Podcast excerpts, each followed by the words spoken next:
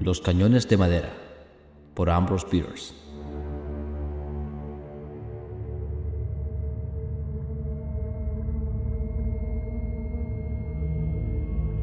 Un regimiento de artillería de la milicia de un estado solicitó al gobernador cañones de madera para practicar.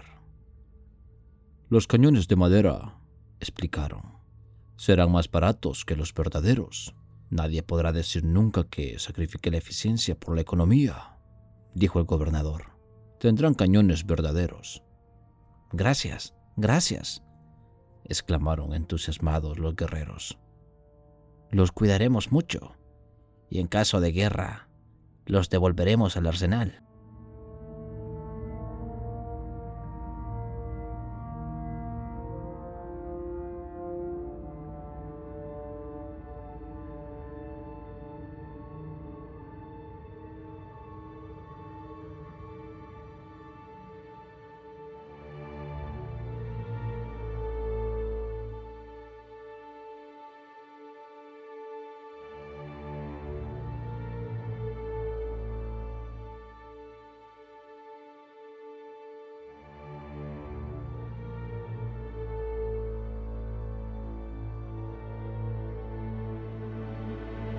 Los cañones de madera, por Ambrose Bierce.